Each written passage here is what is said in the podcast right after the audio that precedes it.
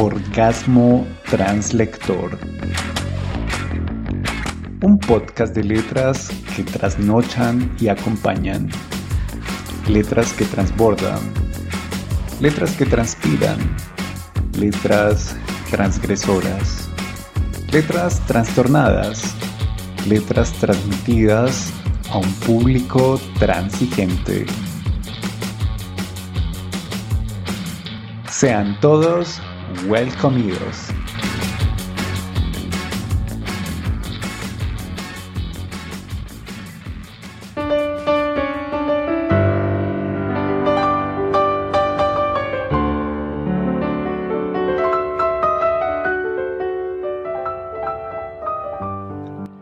Hola amigos de Orgasmo Translector, mi nombre es Emilio Fernando Rojas y les doy la bienvenida a una emisión más de este espacio destinado a la difusión de la diversidad literaria y que busca llegar a rincones donde los libros no llegan. En el episodio de hoy les traigo un cuento del maravilloso escritor, guionista y fotógrafo mexicano Juan Nepomuceno Carlos Pérez Rulfo Vizcaíno, más conocido como Juan Rulfo. El cuento es titulado Diles que no me maten y aparece en su antología El Llano en Llamas, publicada en el año 1953. Los dejo con este orgasmo desde México para el mundo y por supuesto espero lo disfruten.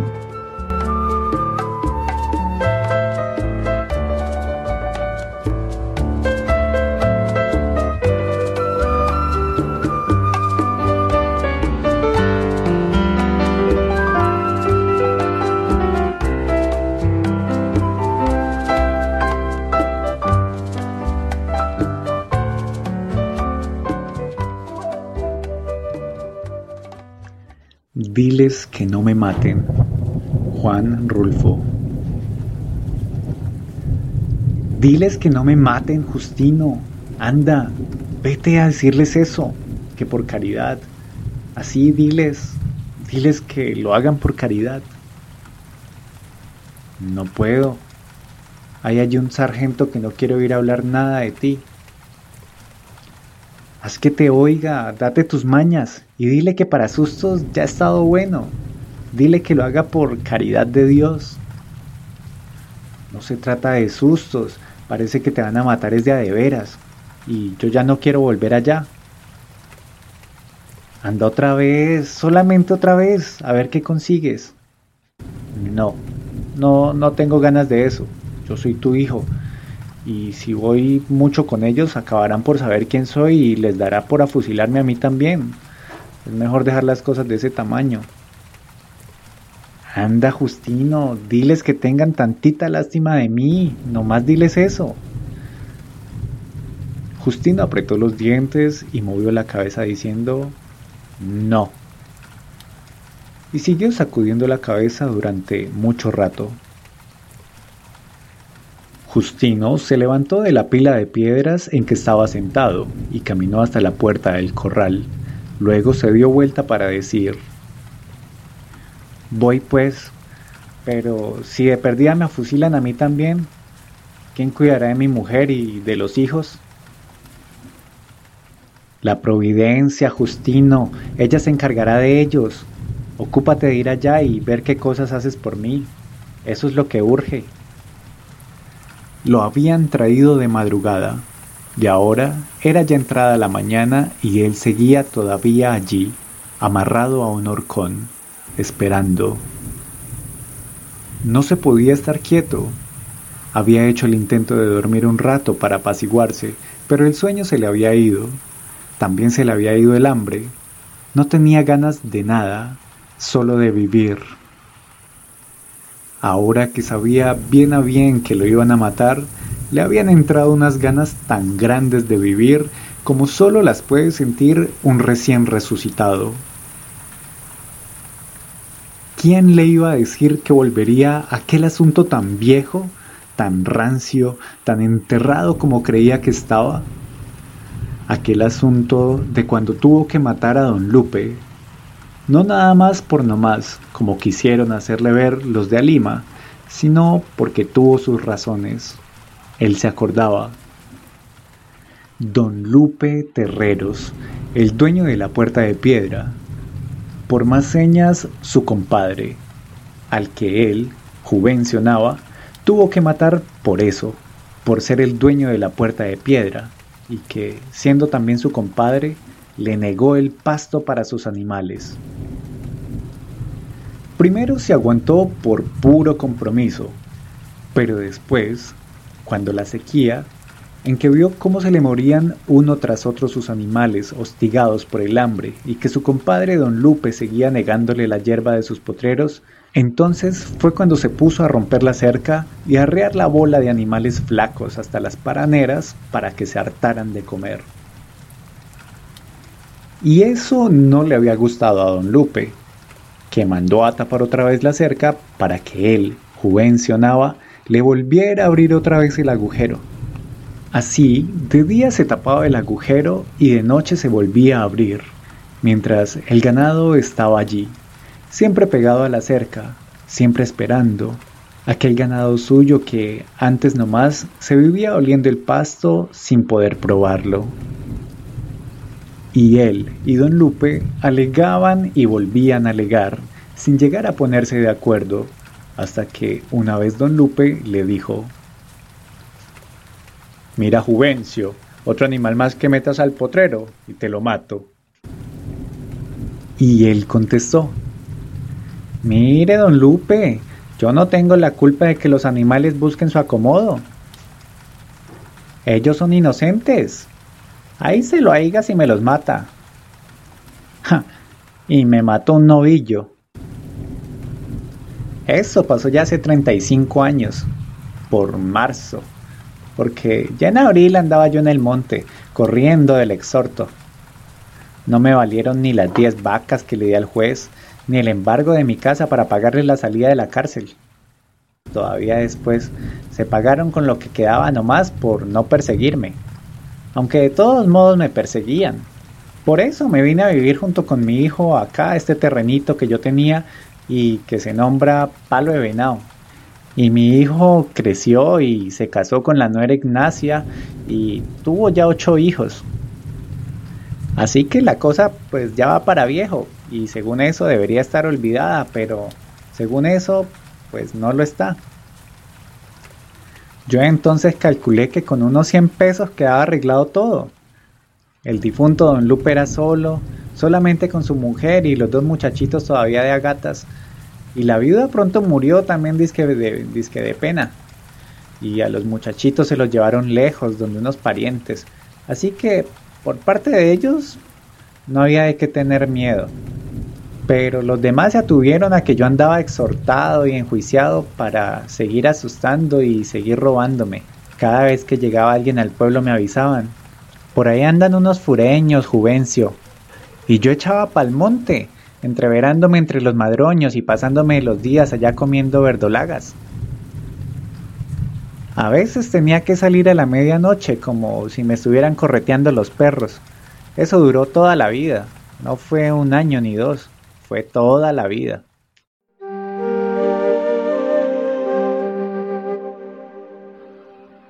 Y ahora habían ido por él cuando no esperaba ya a nadie confiado en el olvido en que lo tenía la gente, creyendo que al menos sus últimos días los pasaría tranquilos. Al menos esto, pensó. Conseguiré con estar viejo, me dejarán en paz. Se había dado a esta esperanza por entero, por eso era que le costaba trabajo imaginar morir así, de repente, a esas alturas de su vida, después de tanto pelear para librarse de la muerte.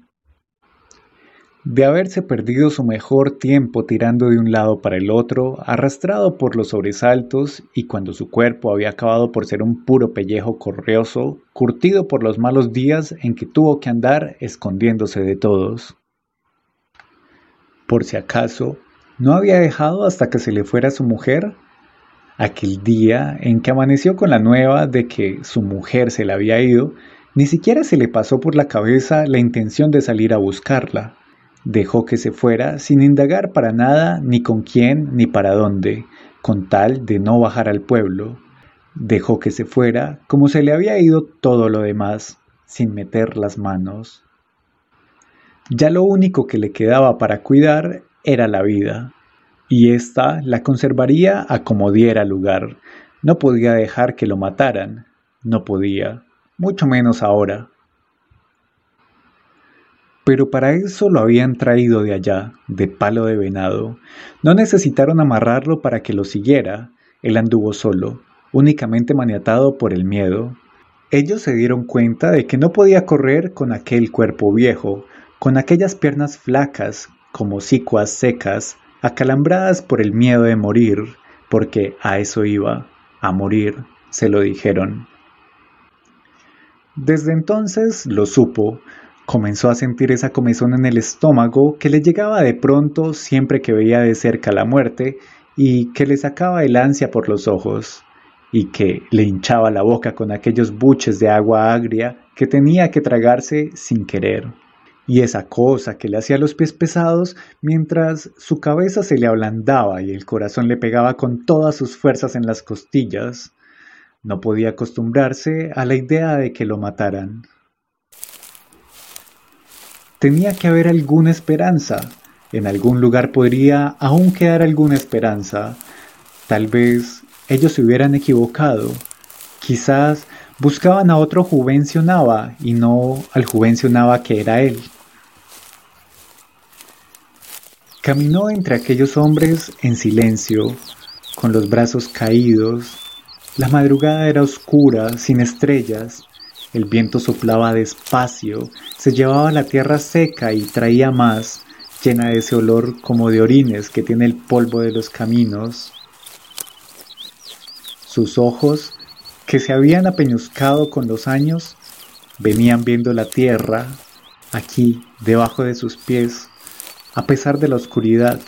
Allí en la tierra estaba toda su vida, sesenta años de vivir sobre ella, de encerrarla entre sus manos, de haberla probado como se prueba el sabor de la carne,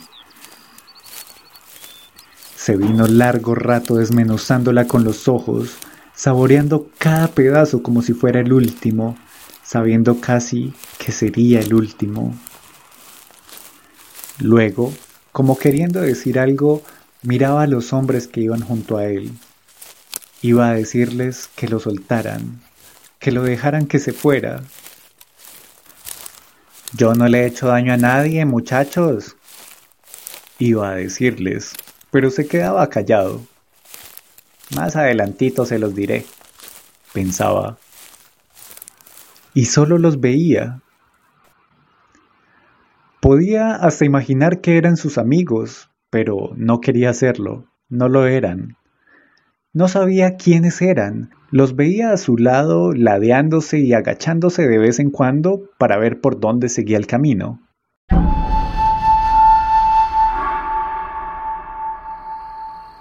Los había visto por primera vez al pardear de la tarde, en esa hora desteñida en que todo parece chamuscado. Habían atravesado los surcos pisando la milpa tierna, y él había bajado a eso, a decirles que allí estaba comenzando a crecer la milpa, pero ellos no se detuvieron.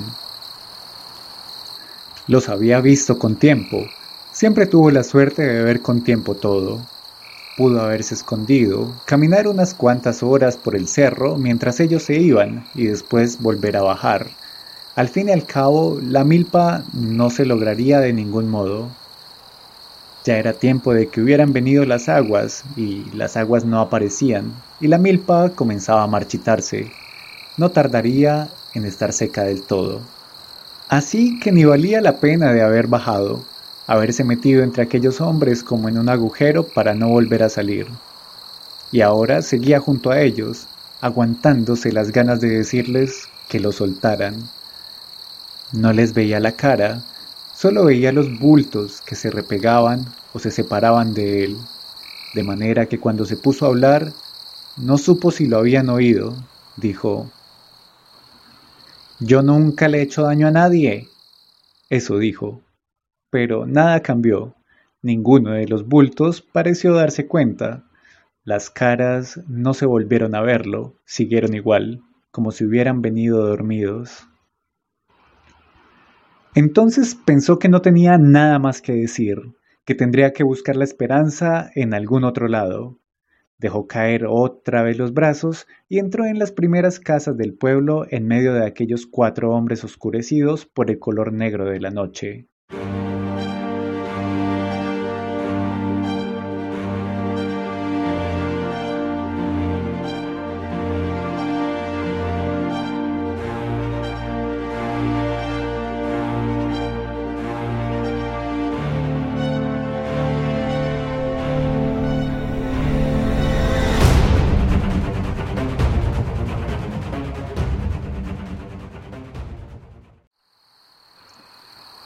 Mi coronel, aquí está el hombre. Se habían detenido delante del boquete de la puerta. Él, con el sombrero en la mano, por respeto, esperando a ver salir a alguien. Pero solo salió la voz. ¿Cuál hombre? preguntaron. El del palo de venado, mi coronel, el que usted nos mandó a traer. Preguntarle que si ha vivido alguna vez en la Lima. Volvió a decir la voz de allá adentro. Hey, tú, que si has vivido en la Lima. Repitió la pregunta el sargento que estaba frente a él. Sí, dile al coronel que de allá mismo soy y que allí he vivido hasta hace poco. Pregúntale que si conoció a Guadalupe Terreros que, que si conociste a Guadalupe Terreros. ¿A don Lupe? Sí, dile que sí, lo conocí. Ya, ya murió. Entonces la voz de allá adentro cambió de tono. ya sé que murió, dijo, y siguió hablando como si platicara con alguien allá, al otro lado de la pared de carrizos. Guadalupe Terreros era mi padre. Cuando crecí y lo busqué me dijeron que estaba muerto y es algo difícil de crecer sabiendo que la cosa de donde podemos agarrarnos, pues para enraizar está muerta. Con nosotros eso pasó. Luego supe que lo habían matado a machetazos, clavándole después una pica de buey en el estómago.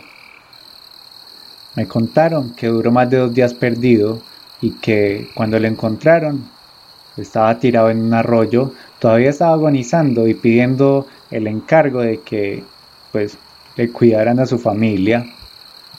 Esto con el tiempo parece olvidarse, uno trata de olvidarlo. Lo que no se olvida es llegar a saber que el que hizo aquello está aún vivo, alimentando su alma podrida con la ilusión de una vida eterna. No podría perdonar a ese, aunque no lo conozco, pero el hecho de que se haya puesto en el lugar donde yo sé que está, me da ánimos para acabar con él. No puedo perdonarle que siga viviendo, no debe haber nacido nunca. Desde acá, desde fuera, se oyó bien claro cuando dijo, después ordenó, llévenselo y amárrenlo un rato para que padezca, y luego fusílenlo. Mírame, coronel, pidió él. Ya no valgo nada. No tardaré en morirme solito. Terrengado de viejo. No me mates.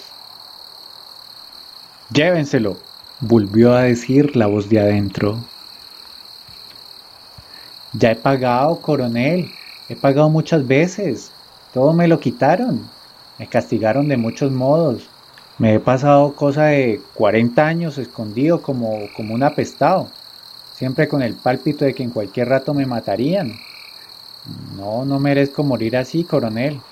Déjame que al menos el Señor me perdone. No me mates. Diles que no me maten. Estaba allí como si lo hubieran golpeado, sacudiendo su sombrero contra la tierra, gritando.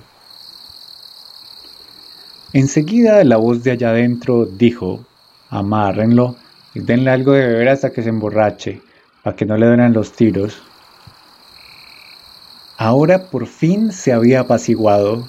Estaba allí arrinconado al pie del horcón. Había venido su hijo Justino y su hijo Justino se había ido y había vuelto y ahora otra vez venía. Lo echó encima del burro, lo apretaló bien apretado al aparejo para que no se fuese a caer por el camino.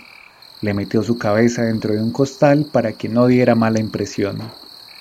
Y luego le hizo pelos al burro y se fueron, arrebiatados, deprisa para llegar a Palo de Venado, todavía con tiempo para arreglar el velorio del difunto. Tu nuera y tus hijos te extrañarán, iba diciéndole. Te mirarán a la cara y creerán que no eres tú. Se les afigurará que te ha comido el coyote. Cuando te vean con esa cara tan llena de boquetes por tanto tiro de gracia como te dieron. Fin.